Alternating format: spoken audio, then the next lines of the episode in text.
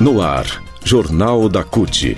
Olá Brasil, eu sou o André Acarini. O Jornal da CUT começa agora e hoje a gente vai falar sobre a onda de calor. Empresas têm de oferecer condições dignas de trabalho. Existem normas regulamentadoras sobre esse tema. A gente sabe que tem a onda de calor, na verdade ela não terminou aí, a gente tem frentes frias que, que estão amenizando o clima, mas as temperaturas podem voltar a subir. Então a gente fala sobre esse assunto a partir de agora aqui no Jornal da CUT.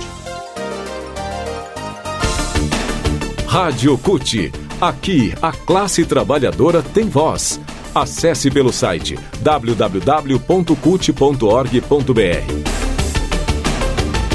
Sol escaldante, calor extremo com temperaturas altas em muitas cidades acima dos 40 graus, mas com sensação térmica ainda mais alta. Isso é consequência, entre outros fatores, da degradação da natureza pelo homem. As ondas de calor vividas em 2023 pelos brasileiros foram consideradas condições climáticas extremas.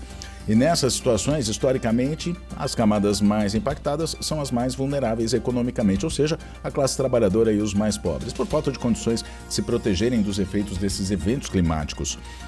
Bom, o que diz a lei, né?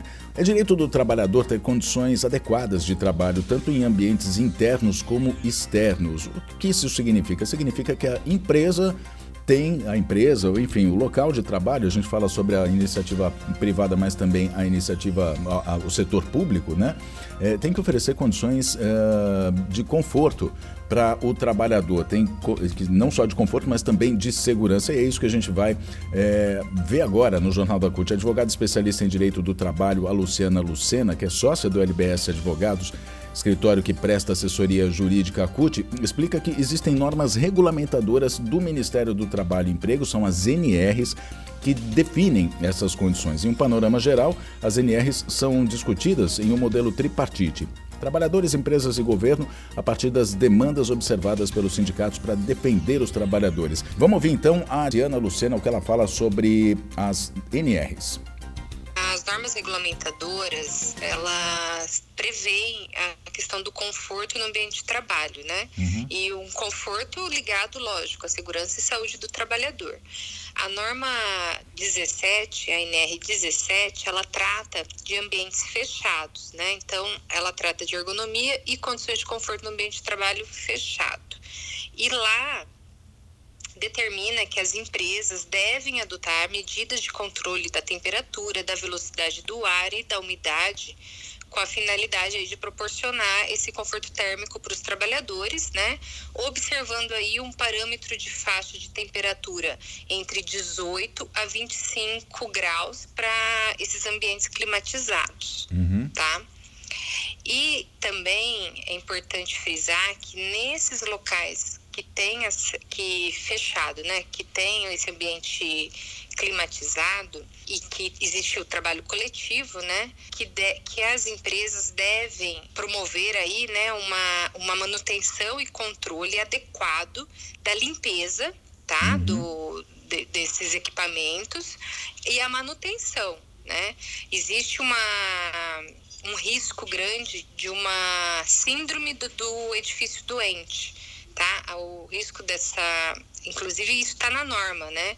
Que a gente que as empresas devem eliminar os riscos dessa síndrome do edifício doente, que é quando uma pessoa fica doente e por conta do aparelho de climatizador passa a doença para todo mundo uhum. que está dentro do ambiente. Já no ambiente aberto, existe também a norma regulamentadora número 21, ela trata exatamente do trabalho a céu aberto e ela exige que os empregadores devem providenciar, além de todo o IPI que é exigido para cada categoria que trabalha no ambiente aberto, é, além disso, deve é, providenciar proteção, né, é, para insolação, calor, frio, a umidade e os ventos, providenciando abrigos, né? A, a, a, norma até fala, ainda que rústicos, né? Uhum. Capazes aí de proteger os trabalhadores contra qualquer interpérie. Caso os empregadores não estejam cumprindo com essas normas, eles devem é, fazer um, uma denúncia. Primeiro, procurar se tem CIPA, né? Se a empresa tem CIPA, procurar a CIPA para fazer a denúncia uhum. em relação a essa situação, cobrar da CIPA, né? Essa situação é, fazer a denúncia, pode fazer a denúncia para o sindicato da sua categoria ou para o Ministério do Trabalho ou Ministério Público do Trabalho para fiscalizar esses locais de trabalho e, e exigir o cumprimento da, da norma. norma. Bom, e agora, depois de ouvir a advogada Luciana Lucena, né, falando sobre as normas regulamentadoras que dizem que as empresas, determinam que as empresas ofereçam um ambiente é, saudável, ambiente seguro para os trabalhadores, ou então equipamentos de proteção individuais, né, equipamentos é, de proteção individuais para os trabalhadores em áreas externas, é, vale a gente falar agora sobre algumas dicas, né, na verdade. A primeira delas é para as próprias empresas e também os órgãos do serviço público, né, cuja administração se preocupam com o fator vida, vamos dizer, né, com o ser humano. Essas empresas e órgãos do serviço público devem adotar alguns cuidados a fim de proteger a integridade e a saúde dos trabalhadores, em especial dessas condições climáticas extremas que a gente está vivendo. A primeira delas é tudo que diz a NR, né? Garantir a ventilação e a climatização dos ambientes de trabalho, fornecer aos trabalhadores água potável em quantidade satisfatória, promover pausas em ambientes, né, pausas durante o trabalho em ambientes ventilados e frescos e fornecer os equipamentos de proteção individuais adequados a trabalhadores que precisam estar em ambientes quentes.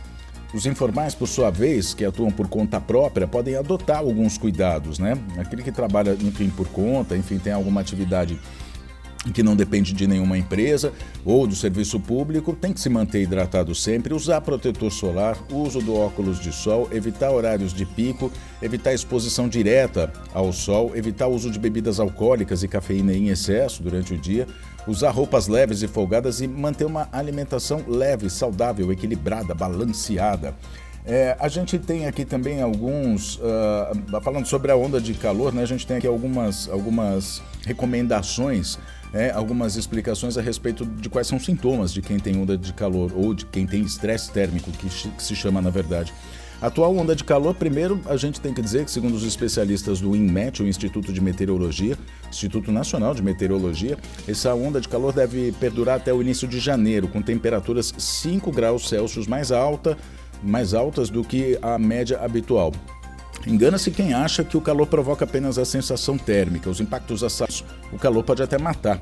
Fenômeno cada vez comum, esse estresse térmico no ser humano é uma condição em que o corpo não consegue manter a temperatura ideal de 36 graus e meio, né? E aí se a temperatura externa for intensa e certos cuidados não forem adotados, o excesso de calor pode levar à hipotermia que pode ser fatal para detectar se o corpo está entrando nessa condição de não conseguir controlar a temperatura própria, é preciso prestar atenção em alguns sintomas que começam a dar as caras. São eles uma irritabilidade inexplicável, confusão mental, principalmente, a pessoa fica parece que fora de si, enfim, não consegue atinar direito, prestar atenção direito nas coisas, cãibras, febre, vômitos, desmaios, convulsões, tontura, taquicardia e um cansaço severo repentino.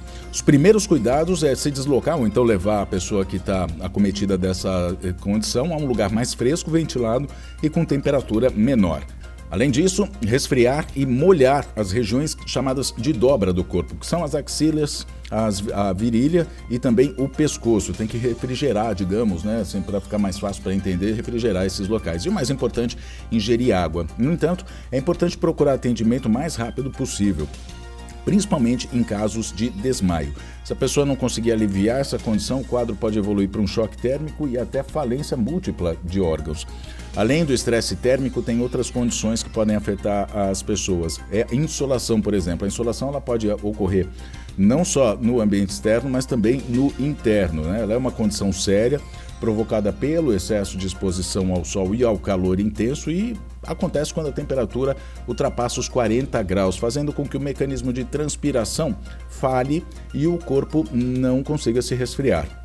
Os primeiros cuidados, aliás, é, os, uh, a pessoa precisa de muita água nesse caso, né? Sais, nutrientes importantes também, precisa tomar aqueles isotônicos para manutenção do equilíbrio do organismo. É importante lembrar que essa condição está bastante associada ao clima quente e seco, mas pode também ocorrer em ambientes úmidos. Os primeiros cuidados são aplicar compressas de água fria na, no pescoço, axilas e virilhas e também na testa. E a pessoa deve ser imersa em banho frio ou envolta, né? envolver a pessoa em panos ou roupas encharcadas, isso o mais breve possível, e procurar atendimento médico de emergência. Nos falamos na próxima edição. Até lá!